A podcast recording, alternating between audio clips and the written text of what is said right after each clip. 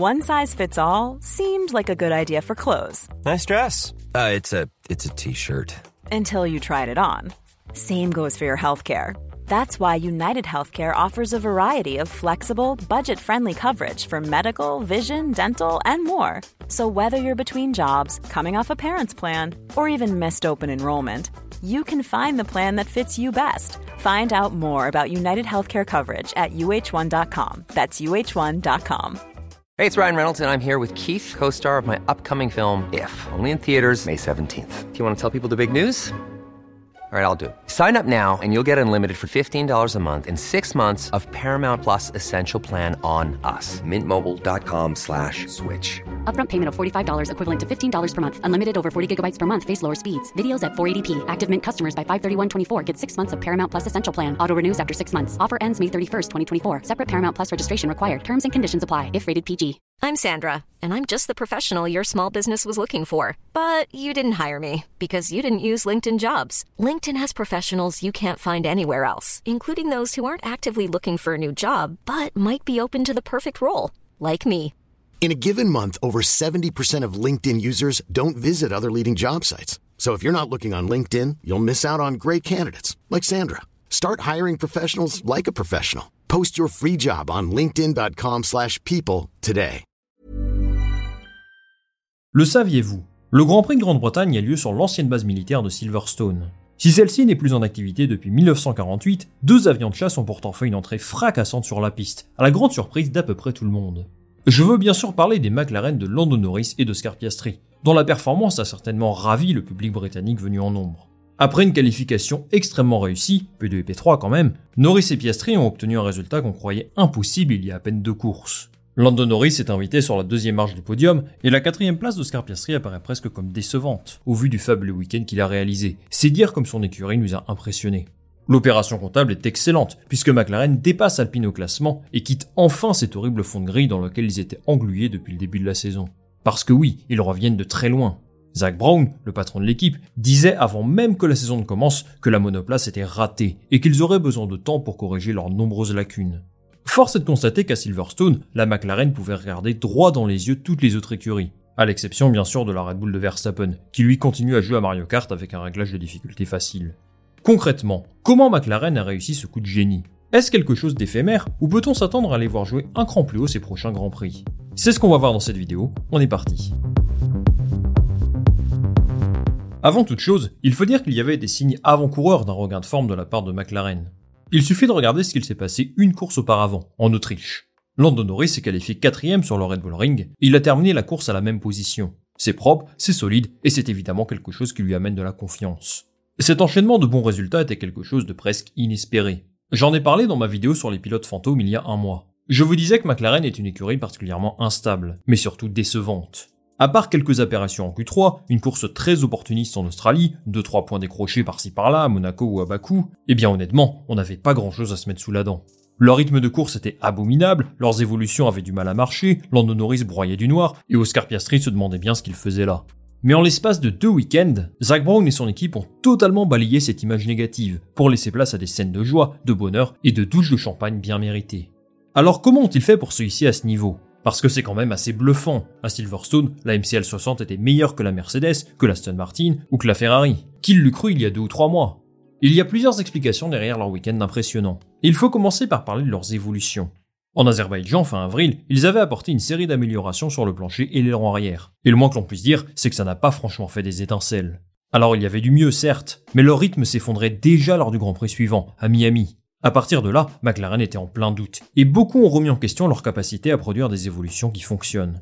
Si ce qu'on a vu à Bakou a pu être considéré comme un échec, ça a eu le mérite de poser les bases d'un nouveau concept qui avait clairement du potentiel. Et en Autriche, les ingénieurs de l'écurie ont dû halluciner lorsqu'ils ont eu leur rythme de course. Priorité au leader, c'est Lando Norris qui a bénéficié d'une belle série d'améliorations. Au programme, un concept de plancher totalement nouveau, des pontons retravaillés, une nouvelle forme pour le diffuseur et même des petites modifications sur le capot moteur, sur le halo et sur les rétroviseurs. C'est un ensemble d'évolutions assez conséquent sur un week-end, et l'objectif était facile à deviner. Retrouver du rythme, améliorer l'efficacité aérodynamique, générer davantage d'appui tout en limitant les problèmes de traînée, et se battre dans le haut du midfield le plus vite possible.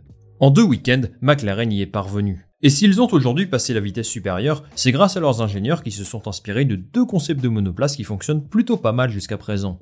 La MR23 d'Aston Martin et surtout la RB19 de Red Bull. Les dernières évolutions sur le plancher et surtout sur les pontons sont une inspiration claire et nette de la RB19.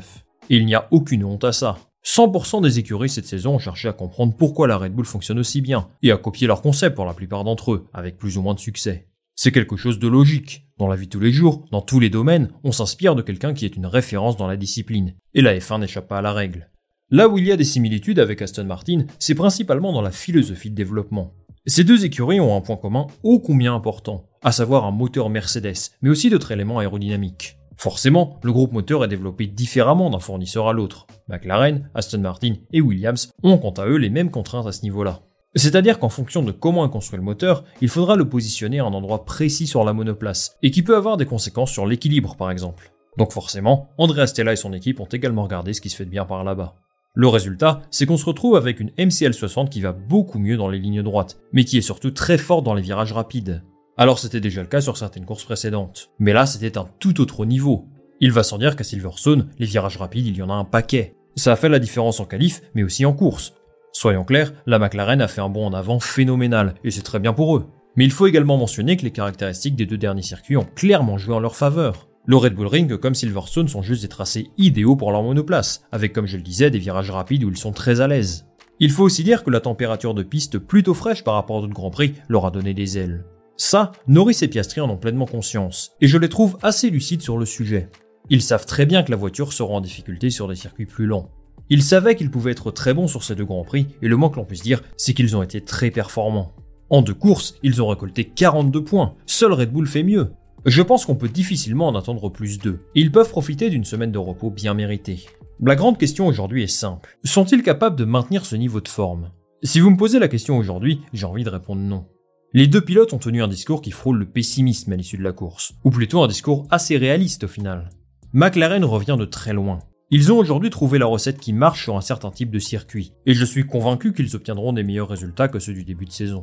Soyons clairs, cette voiture semble aujourd'hui vraiment forte. Les ingénieurs ont fait un travail incroyable, et je refuse de croire qu'ils reviendront dans les profondeurs du classement après avoir atteint ce niveau. Mais la voiture a des défauts, des faiblesses, qui malheureusement pour eux devraient les handicaper jusqu'à la fin de la saison. Première chose, la monoplace est un véritable enfer en ce qui concerne le freinage. C'est quelque chose que Lando Norris a expliqué je ne sais pas combien de fois depuis l'an dernier. Il ne comprend rien aux trajectoires de sa voiture dans les zones de freinage. Il dit que d'un virage à l'autre, sa voiture a un comportement totalement différent, et qu'au moindre coup de vent, elle part dans tous les sens. C'est drôle parce que les pilotes Ferrari disent exactement la même chose sur leur monoplace. Mais dans tous les cas, j'imagine même pas la complexité du truc sur des virages lents surtout. Ensuite, ont-ils vraiment réglé tous leurs problèmes de traînée? Vu comment se sont déroulées les courses en Autriche et à Silverstone, je pense qu'ils sont sur la bonne voie. Mais il y a encore des points d'interrogation. Je peux également vous parler des gros problèmes d'équilibre de la monoplace, de la faible efficacité du train arrière, ou encore des pneus qui surchauffent beaucoup plus rapidement que les autres. À Silverstone, ça passe, mais c'est une contrainte énorme sur beaucoup d'autres tracés. Là où j'ai envie d'être un peu plus optimiste pour eux, c'est qu'on a vu jusqu'à présent à peu près 75% des évolutions prévues dans ce package. A priori, les 25% restants devraient arriver en Hongrie dans deux semaines, et ça devrait les aider à régler une partie des derniers problèmes qu'ils rencontrent. Mais il faut être réaliste. Je pense qu'ils ont trop de retard pour espérer autre chose que la cinquième place cette saison. Entre nous, ce serait déjà très bien vu d'où ils viennent, et ils ont déjà une bonne base pour la saison prochaine. Dernière chose qui selon moi rend plus beau leur résultat à Silverstone que ce qu'il aurait dû être, leurs deux pilotes, bien entendu. Alors je sais qu'on m'a un petit peu critiqué pour avoir dit ça, et que vous ne partagez pas forcément mon avis, mais pour moi, le duo Norris-Piastri est vraiment l'un des plus intéressants de la grille. Piastri d'abord réussit des débuts très convaincants avec McLaren. Souvenez-vous simplement la galère dans laquelle était Ricardo l'an dernier. La voiture est très difficile à conduire, et pourtant, Piastri semble s'adapter en un temps record. Son week-end à Silverstone montre qu'il est capable de se hisser sur le haut de la grille, malgré ses 10 grands points en F1 seulement. C'est un pilote avec un potentiel monstre. Je pense qu'on en parlera un peu plus en détail dans une autre vidéo. Alors il y a eu des week-ends un peu moins bien évidemment, mais je n'ai pas souvenir d'un gros crash par exemple, à part sa petite erreur sous la pluie au Canada. Je ne sais pas ce que vous en pensez, dites-moi en commentaire si une vidéo à son sujet vous intéresse, mais ça faisait un moment qu'on n'avait pas eu un rookie aussi prometteur. Forcément, statistiquement, la différence avec son coéquipier est importante, mais c'est surtout dû aux prouesses de Lando Norris. Comme d'habitude, le pilote britannique confirme son statut. Il est venu décrocher son septième podium en Formule 1 à Silverstone, et je suis vraiment heureux pour lui au vu du début de saison galère de son écurie. Je n'ai pas grand chose à dire sur lui, si ce n'est qu'il continue d'être l'un des pilotes les plus forts et les plus fiables du plateau. Il porte McLaren à bout de bras depuis trois saisons, et ce serait bien qu'il puisse lui offrir une voiture à la hauteur de son talent, comme ça a été le cas ce week-end. Grâce à un pilote comme lui, McLaren rapporte de très gros points qui seront capitaux dans la bataille avec Alpine. La voiture est forcément taillée pour lui vu son passé avec l'écurie, et je trouve que Piastri a bien réussi à s'adapter à ce développement pas forcément facile. Aujourd'hui, la route pour le succès pour McLaren est encore très longue. Il faut saluer le travail des ingénieurs qui ont réalisé un exploit pour que cette monoplace soit aussi performante ces deux dernières semaines. Maintenant, il faudra développer autre chose pour maintenir ce niveau de performance, parce que ça risque d'être compliqué sur d'autres types de tracés. Fort heureusement, ils pourront compter sur un duo de pilotes très fort, et qui devront trouver les ressources nécessaires pour obtenir à nouveau des résultats comme cela. Pour McLaren, il faut garder une chose à l'esprit. La vérité d'un Grand Prix n'est pas celle du Grand Prix suivant. Sauf si tu t'appelles Max Verstappen, bien entendu. Merci beaucoup d'être resté jusqu'au bout de cette vidéo, les amis. Dites-moi en commentaire ce que vous avez pensé de la performance de McLaren ce week-end, et si vous les croyez capables de décrocher d'autres podiums cette saison. Moi, je lirai tout ça avec attention. Comme d'habitude, si vous avez aimé cette vidéo, je vous invite à liker, à la partager autour de vous, et bien sûr à vous abonner. Ça m'aide énormément pour vous proposer toujours plus de contenu. On va se retrouver très vite pour une nouvelle vidéo. Salut à la prochaine